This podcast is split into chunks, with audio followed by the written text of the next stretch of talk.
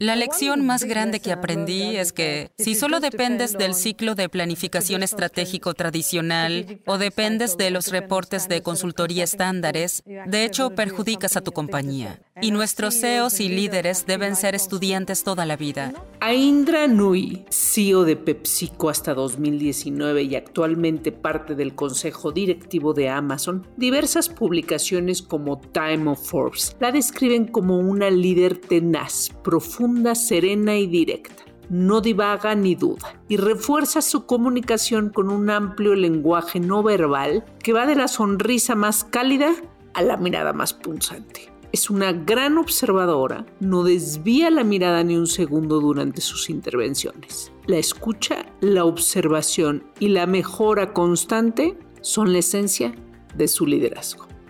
Esta mujer es un ejemplo a seguir y cuando hablamos de líderes en el mundo corporativo y líderes mujeres, siempre sale su nombre. Lo que hay que poner más atención de esta descripción que acabo de citar de publicaciones internacionales es precisamente la mejora constante. El liderazgo es un recurso forzosamente renovable para que perdure.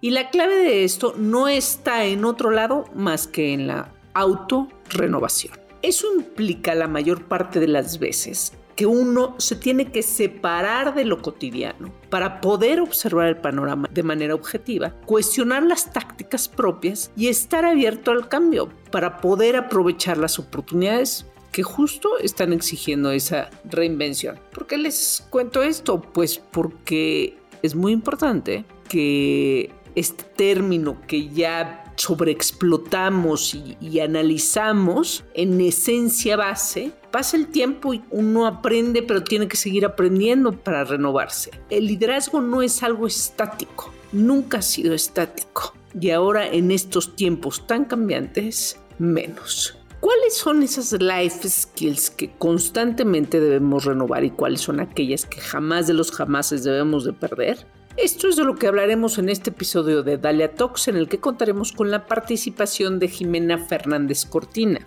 quien lleva 20 años de trayectoria en gobernanza corporativa, ha sido además líder académica en universidades como Harvard y también ha sido analista de negocios, fue coordinadora de optimización de procesos en la Secretaría de Hacienda y Crédito Público, ha trabajado también con Naciones Unidas y es hoy en día de las pocas consejeras independientes que tenemos en México. Quédense con nosotros. Dalia Talks. Detonamos conversaciones que retan al status quo con temas sobre empoderamiento, diversidad, inclusión, equidad de género, liderazgo y life skills.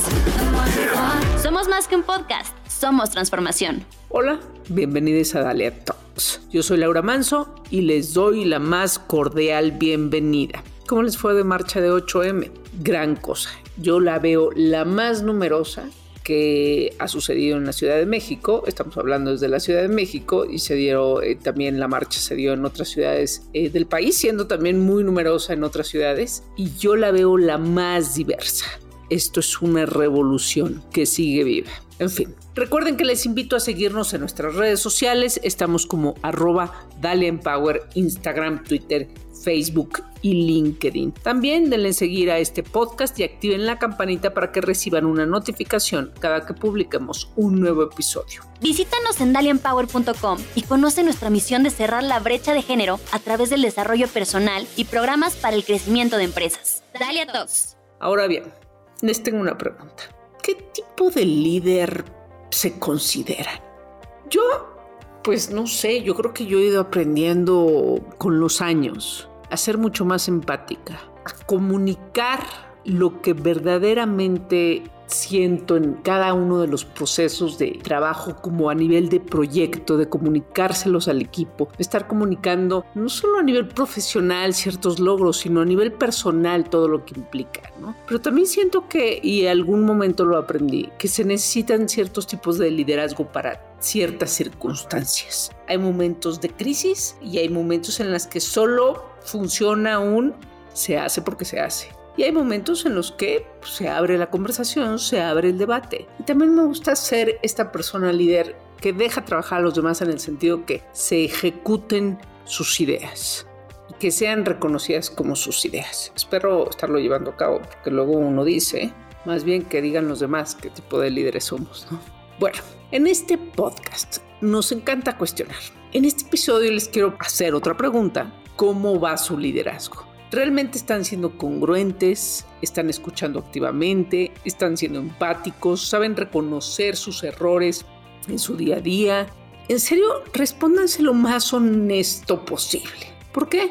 Porque si no es así, además de que se están engañando ustedes mismos o mismas, no están aprovechando su máximo potencial para lograr mejores resultados en sus organizaciones o en sus vidas. El liderazgo no es ser jefe, el liderazgo no es el puesto, ya lo, ya lo sabemos. El liderazgo es hacer de tu vida lo que quieres hacer con tu vida. Empecemos por liderar nuestras vidas, ¿no? ¿Por qué? Porque además somos los únicos responsables de ellas. Pero bueno, no voy a hacer más extenso este preámbulo porque nos espera una gran conversación. Jimena Fernández Cortina, bienvenida.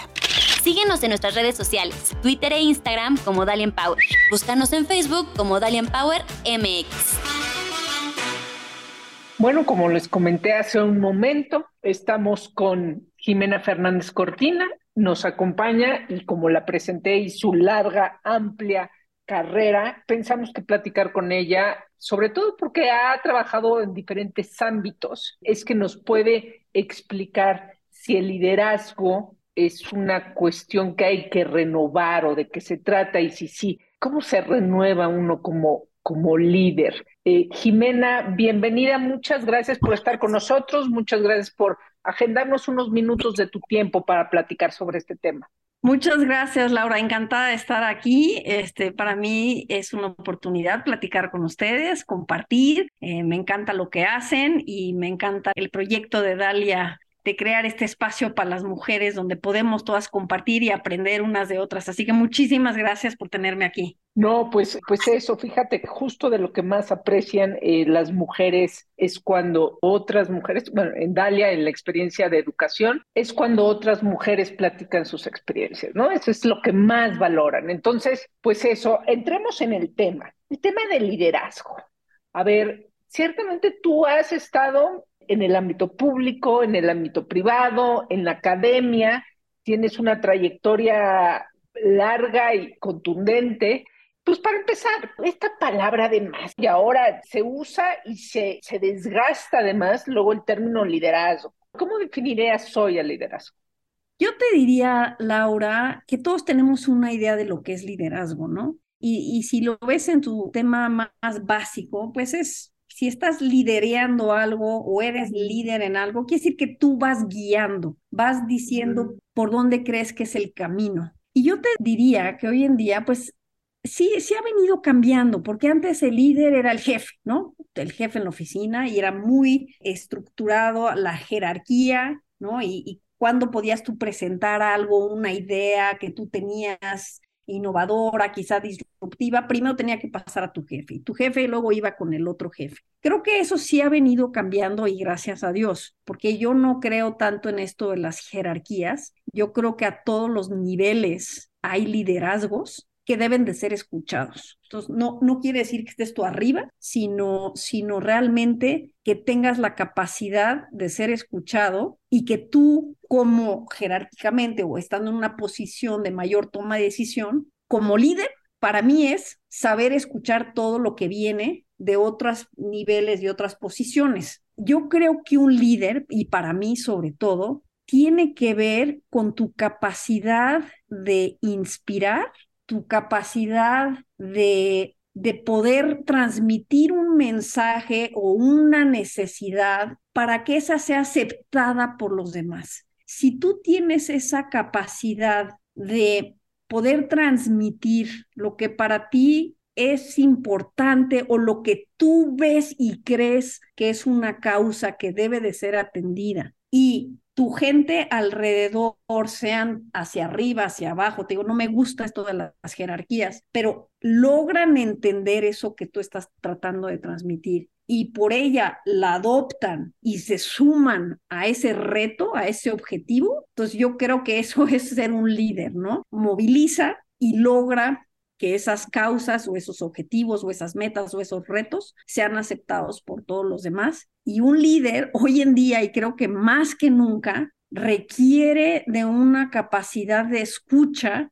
por lo mismo que estoy diciendo, donde puedas tú tener la apertura de que quizá tú no estás en lo correcto o no es del todo el camino que se debe de seguir. Yo creo que los líderes más exitosos son aquellos que tienen esa habilidad y apertura de escuchar y de adaptarse en caso de que sea necesario y repetidas veces, inclusive, para cambiar de rumbo, ¿no? Eh, desde los consejos de administración te puedo decir que, eh, eh, y, en los que yo me siento, pues evidentemente hay muchos, bueno, todos los consejeros tienen unas trayectorias muy reconocidas, son personas con muchísimo expertise y hay liderazgos fuertes por lo mismo, porque conocen de los temas. Y cuando se está tratando de llegar a consensos dentro del consejo, en una mesa con puros líderes, creo que ahí esa capacidad de escucha es importante y la capacidad de poder expresar lo que tú crees y tu opinión y tu perspectiva, que es igualmente valiosa, que la puedas comunicar efectivamente para transmitir justamente ese, ese, pues esa perspectiva que tú quieres que sea escuchada, ¿no? Considerar y el, y el líder tiene que estar consciente de que hay voces muy distintas a la suya que pueden agregar un tremendo valor.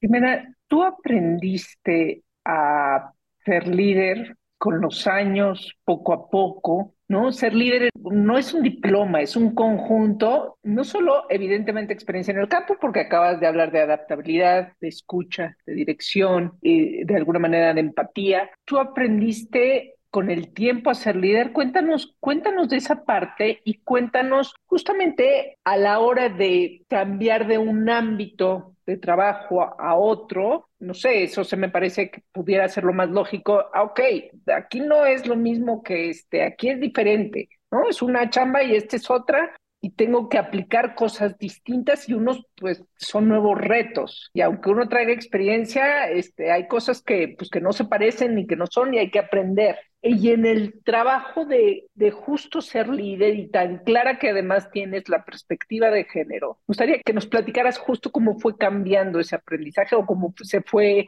llenando no renovando yo te diría, en mi experiencia personal, efectivamente, no, no, no amaneces un día y eres líder, ¿no? O sea, yo, creo que todas tus experiencias de vida te van sumando de una u otra forma y te van desarrollando habilidades en las que te vas enfrentando y las tienes que ir aprendiendo y, perfeccionando y demás. En, en mi caso en particular, yo te diría que, bueno, siempre fui una, una niña muy inquieta, curiosa, eso me llevó a, también ser como muy lanzada en, en, muchos, en muchos aspectos, ¿no? Entonces me recuerdo, por ejemplo, a mis 16 años que entré a, un, una competencia de debate en mi escuela. Ah, bueno, y de hecho me, tocaba competir con Margarita Zavala. Ella iba una generación arriba que yo y ella, ella ganaba primer lugar y yo me quedaba en segundo, ¿no? Y entonces pues, siempre quedábamos nosotras dos.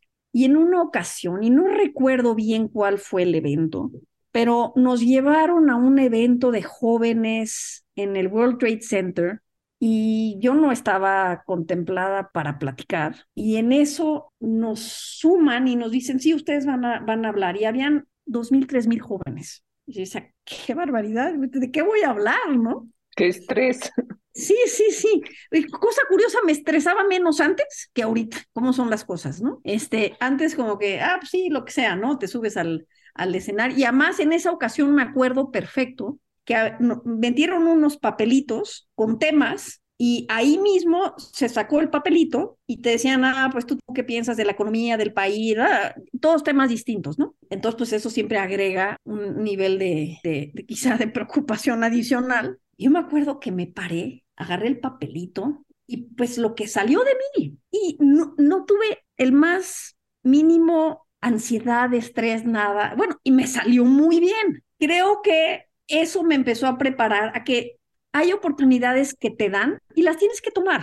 No importa si te agarran en curvas, si no sabes, es tu perspectiva, tú cómo lo vives, tú cómo lo sientes, ¿no? E, esa fue una experiencia. Eh, después sí llegué a ganar el primer lugar, ¿eh? Que quede claro. Que quede claro.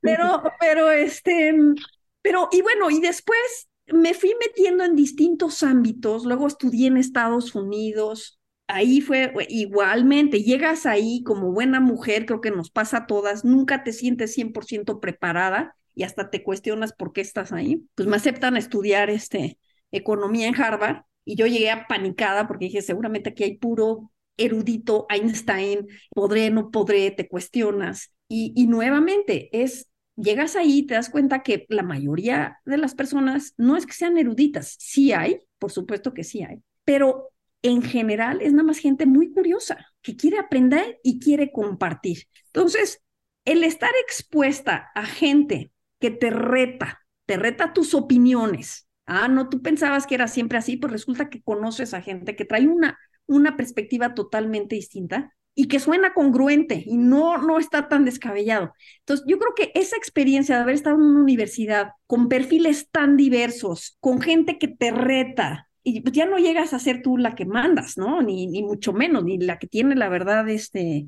que es la única verdad y la, la buena. Ahí te das cuenta que no, o sea, tu perspectiva es una de muchas. Y entonces también te entra un sentimiento de humildad.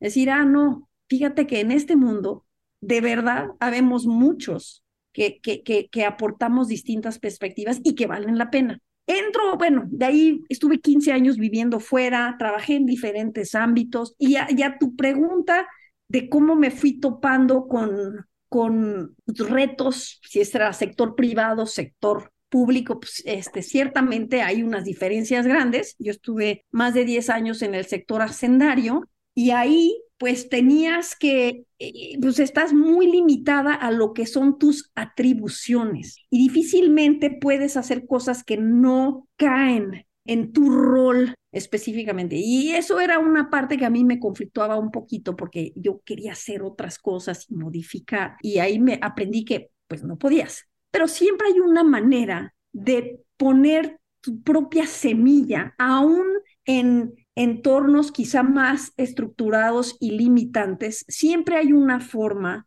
de, de poder manejar la agenda. Y, muy, y te voy a dar un ejemplo muy concreto. A mí me tocaba llevar una área de recuperación y administración de activos financieros, todo el país, proveniente de la cartera vencida, proveniente de la banca de desarrollo.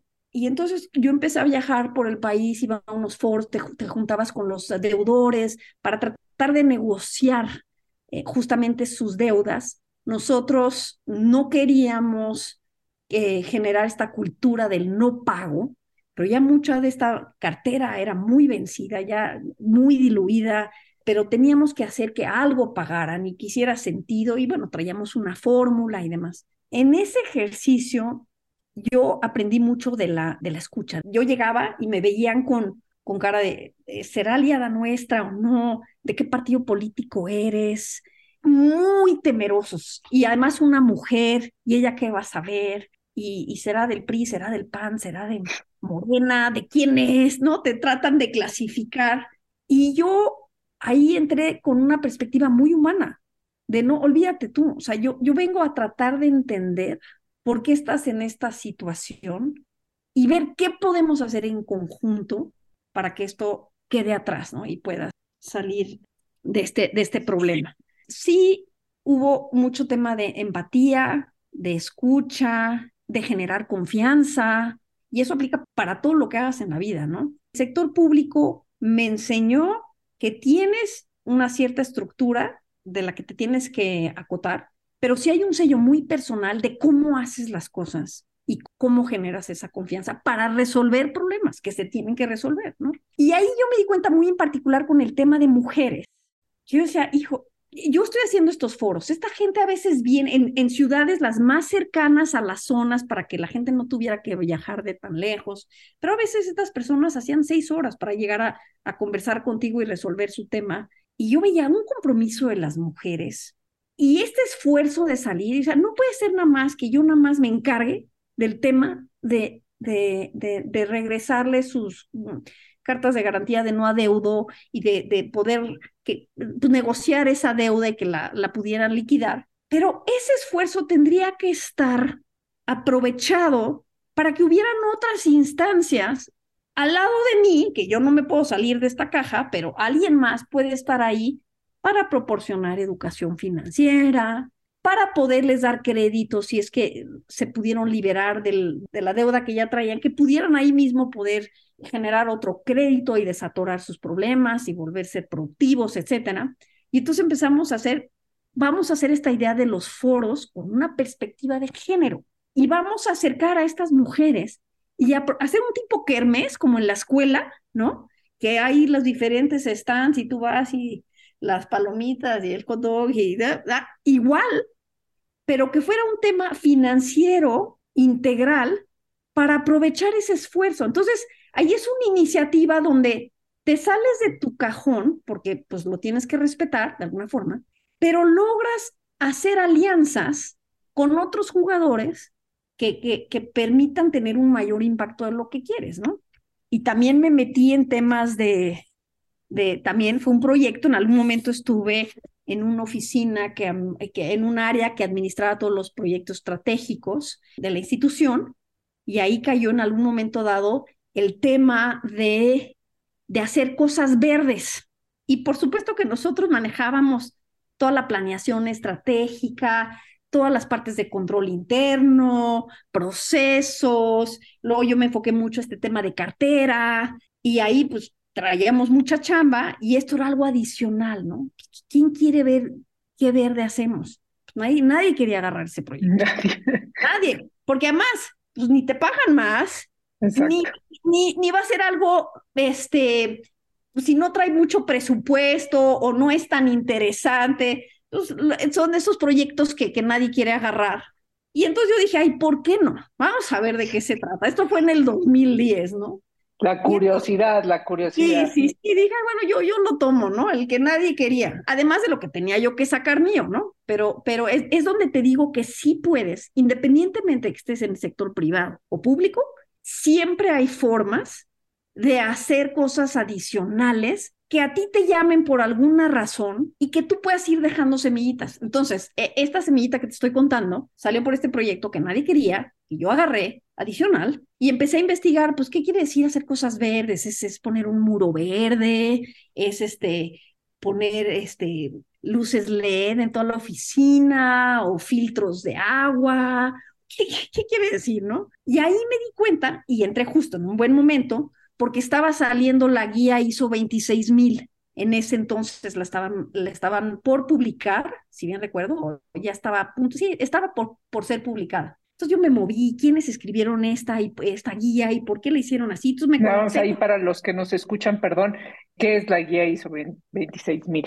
La guía ISO 26000 es una guía de responsabilidad social que le ayuda a las empresas o a las instituciones Ah, justamente es una guía, no es una certificación, no es nada, pero es una ISO que permite eh, ir viendo qué pasos hacer dentro de una empresa e institución para hacer, para tener una operación más responsable, ¿no? Y esa pues tenía varios ámbitos, desde derechos humanos, ética, eh, la parte con las comunidades, los consumidores. Entonces me di cuenta y la parte ambiental era una parte de toda esta gama de aspectos que se estaban considerando y que a nivel mundial ya estaban platicando. Entonces ahí yo dije, oye, no, este tema verde se queda muy corto. No es un tema verde, no es nada más un tema ambiental. ¿Cómo tratas a tus empleados?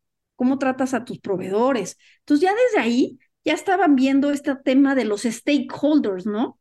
No nada más es un tema que ahorita ya hay mucha discusión sobre antes nada más te fijabas en tus shareholders y en la utilidad que les ibas a regresar.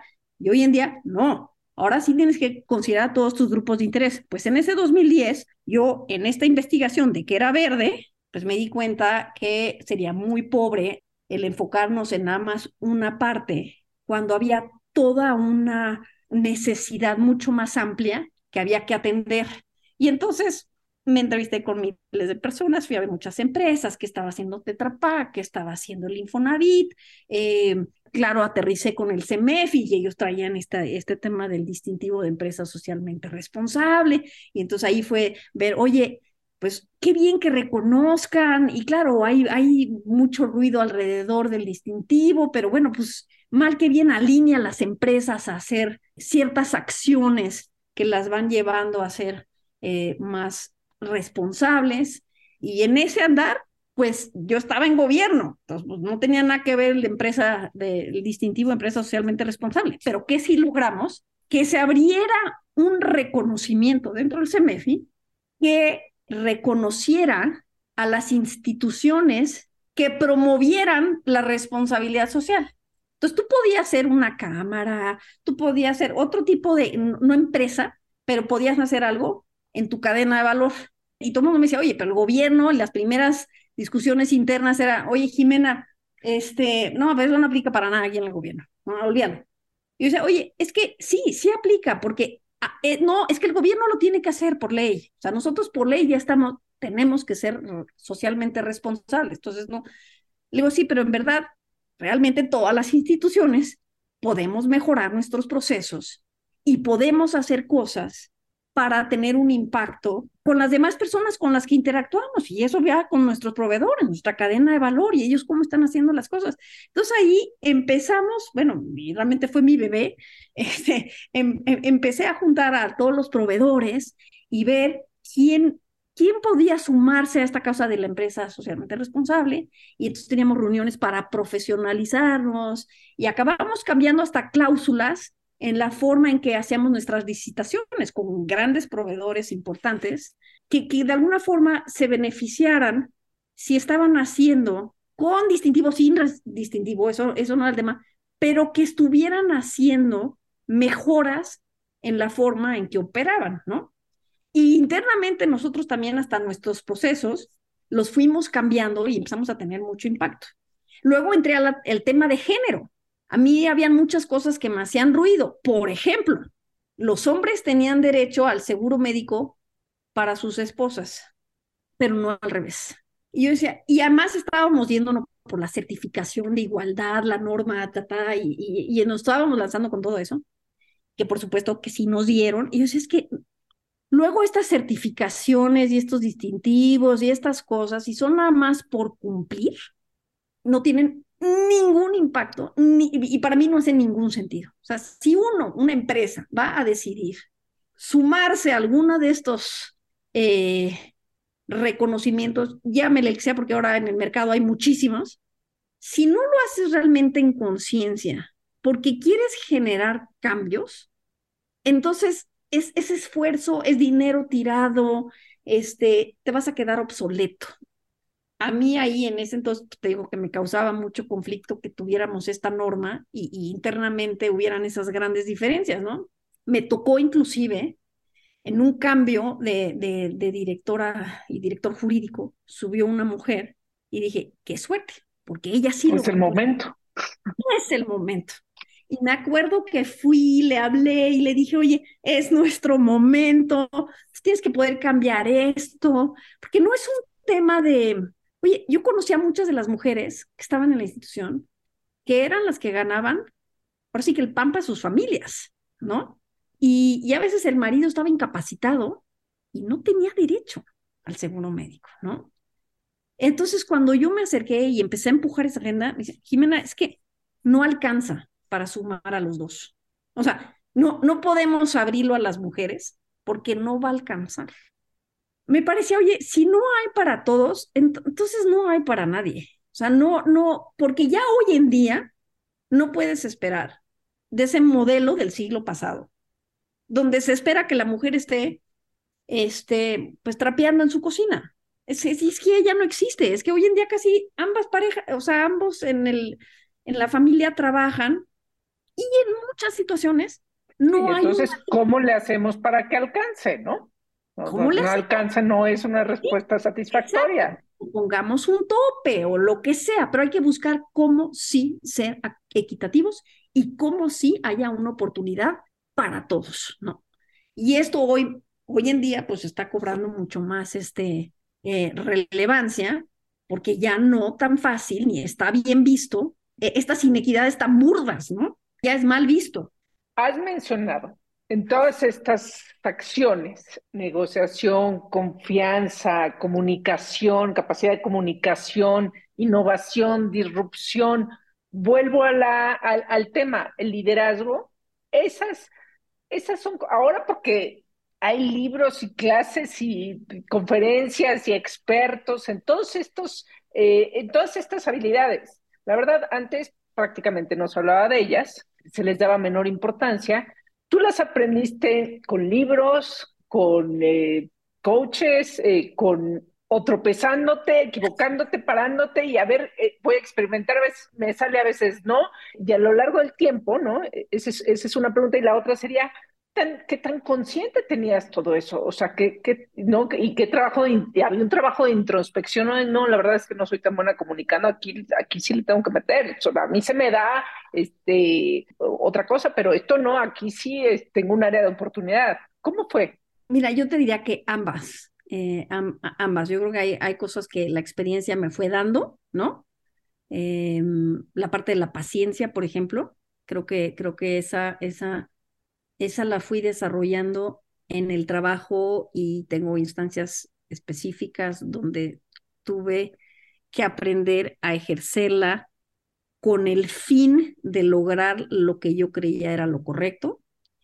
Eh, donde te tienes que dar cuenta que no todo el mundo va a tu mismo ritmo y tienes que respetar esos tiempos y no, no puedes acelerar.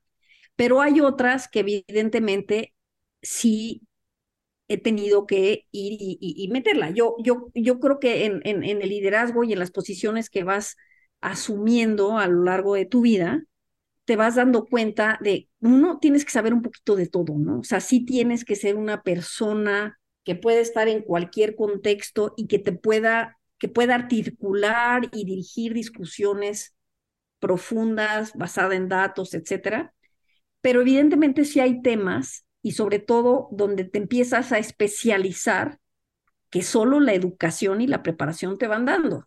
Y, eso te da confianza, ¿no? Y, si ya tienes confianza, entonces te atreves a abrir la boca. Y si te atreves a abrir la boca, pues a lo mejor vas a ser considerada etcétera. Entonces, en mi caso particular, yo te diría que las dos, han habido unas que solo han sido a base de, experiencias este, eh, en, diferentes situaciones y retos, pero hay otras que sí he específicamente ido a prepararme, a cuestionar, a, juntarme con una red de personas expertas en esto, que me suman, que me siguen haciendo aprender, este, creo que esa parte de las redes o de los contactos que uno va haciendo es crítico y muy importante. O sea, sí es una recomendación que yo, yo enfatizo, porque esas personas, uno, son las personas que te van a, para empezar, abrir muchas veces panoramas.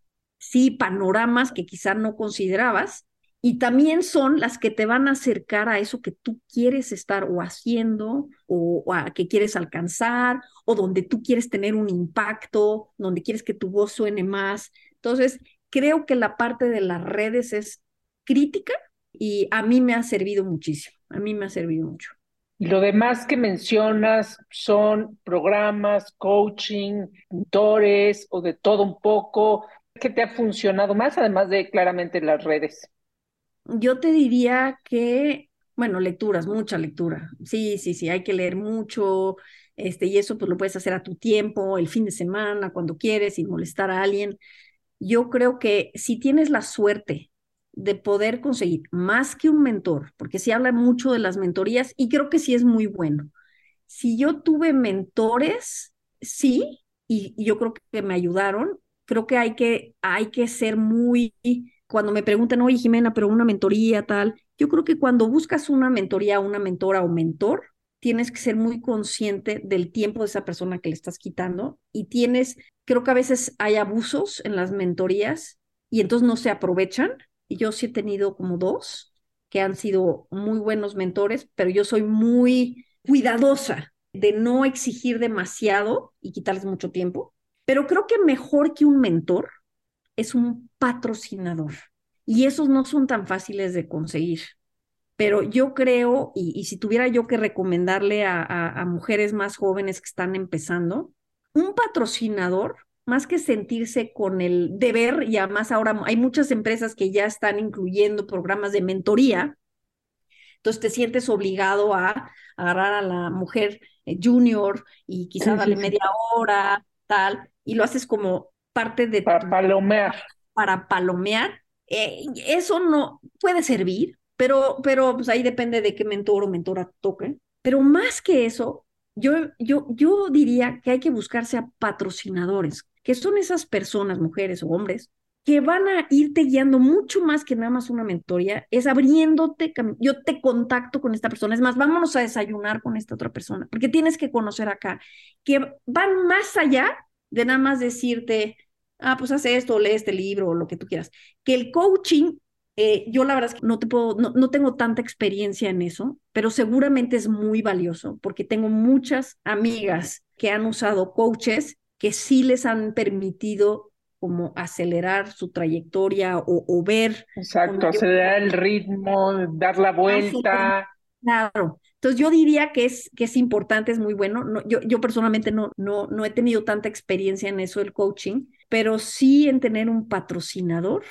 Y en mi caso puedo contar en, en, en alguien que sí ha sido más allá y además es hombre, que me encanta eso, porque sí hay muchos hombres y de hecho yo estoy casada con uno de ellos, que llevan la bandera, pero con la congruencia de decir, es que hay que hacer más esfuerzo, no nada más es pues, con el tiempo, que vayamos llegando a la paridad con el tiempo.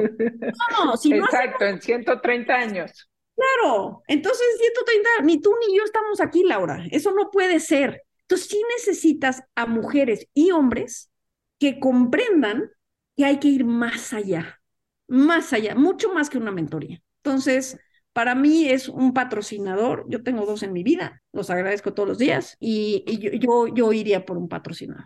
Jimena, eh, muchísimas gracias. Para antes de, de, terminar, dime una cosa. Yo pienso que el liderazgo tiene una sola habilidad, característica que no es, que no se renueva, porque la ética siempre es igual. O sea, me refiero a la ética es la ética ayer, antier, hace 10 años y el día de hoy, la, capacidad de comunicación, la negociación, eso pues sí hay que renovarse. Y me parece una de las habilidades más, fundamentales, de las primeras tres yo las pondría ahí, la pondría ahí para ser líder. ¿Qué opinas? Completamente de acuerdo, completamente de acuerdo. No hay manera o no debiera de existir la manera de construirse un liderazgo falso que no vaya de acuerdo a una total transparencia en tu actuar, en tus posiciones, y eso, pues a nivel, imagínate, a nivel consejos de administración, que es el gobierno máximo de, de toma de decisión, de brújula de una empresa, y de ahí para abajo, en todos los niveles, y, y, y, para las que escuchen este podcast, si estás estudiando, si estás en la secundaria, en la preparatoria, la ética y la transparencia no te pueden dejar nunca, porque eso al final del día, tarde o temprano, y puede ser 30 años después, que tú, y no voy a mencionar aquí ningún nombre, porque no se trata de eso, pero tú no puedes construir una imagen, querer tener impacto en todo lo que haces y a todas las personas a las que tocas de alguna forma o de otra, cuando está construido tu castillo en arena y que llega el viento y se lo sopla porque no tiene la solidez de una ética que lo respalde. Yo creo que eso es lo primero, porque eso es lo que te va a apoyar en toda tu carrera profesional a que destaques como una persona congruente, confiable y sólida, porque hay muchos retos que te vas enfrentando en la vida y hay muchas tentaciones que te van poniendo. Y yo creo que uno hay que mantenerse siempre como bien plantado y, bien, como muy claro en quién eres tú y qué valores apoyas. Y ser muy transparente, no querer pretender ser alguien más, porque eso se destruye tarde o temprano. Yo creo, me gustaría pensar que así es, este, que hay un, que hay un, ¿cómo dice? No, karma, karma es lo que quería decir. Que se te regresa. karma, sí, no, sé, congruente y, eso te va a ir distinguiendo y eso al final del día creo que es lo que van a ir valorando más. Y creo que hoy en día es de las cosas que se, le se valoran más cuando están eligiendo a líderes en posiciones claves y de toma de decisión, si esas personas han demostrado y tienen una trayectoria, que no haya nadie que pueda cuestionar que son robles, ¿no? Y que no se van a dejar llevar, yo creo que es una, una característica del liderazgo de hoy en día que puede ser de las más valoradas. habrán empresas que quizá prefieren justo no tener ese roble, pero en general yo te puedo, sí, yo te puedo Ajá, pero me gusta conviene. O a uno como, como persona te conviene, porque si tienes que aprender otra cosa, la aprendes, si tienes que hacer otra cosa, la haces. la ética o la llevas o no. No, no y, te voy a decir, y te voy a decir una cosa.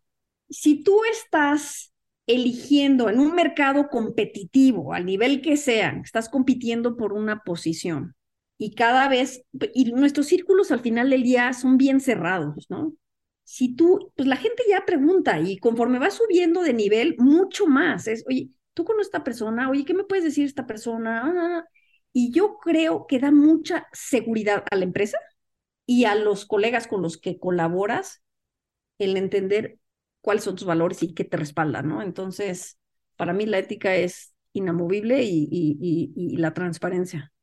Jimena Fernández Cortina, muchísimas gracias por esta plática, por, por abrirte, contarnos esos detalles que van de lo práctico, chusco, este, de tu curiosidad hasta un, un, mensaje más profundo sobre, sobre lo que es el liderazgo y, y tu experiencia particularmente. Cuéntanos, ¿dónde podemos encontrarte, seguirte en redes? Sí, estoy en redes. En Twitter estoy como Jimena FC, Jimena con J y F de foco y C de casa. Y en LinkedIn, pero estoy como Jimena Fernández y ahí lo pueden ver. Instagram, que no soy tan instagramera, pero tengo un Instagram que en alguna vez eché a andar y está como jimena.fdz. Muchísimas gracias, la verdad, qué plática tan agradable eh, y mucho gusto, Jimena. Gracias por estar en Dalia. No, muchísimas gracias, Laura, por tenerme. Me encantó estar aquí contigo. Estás escuchando Dalia Talks. También agradezco a Shinka Pérez en la redacción y coproducción y a Jesús González Ponce en la edición y producción de este podcast. Yo soy Laura Manso y nos escuchamos en el siguiente episodio de Dalia Talks. Listen. Te esperamos en nuestro siguiente episodio de Dalia Talks. Compártelo y únete a nuestra comunidad. Gracias por escucharnos.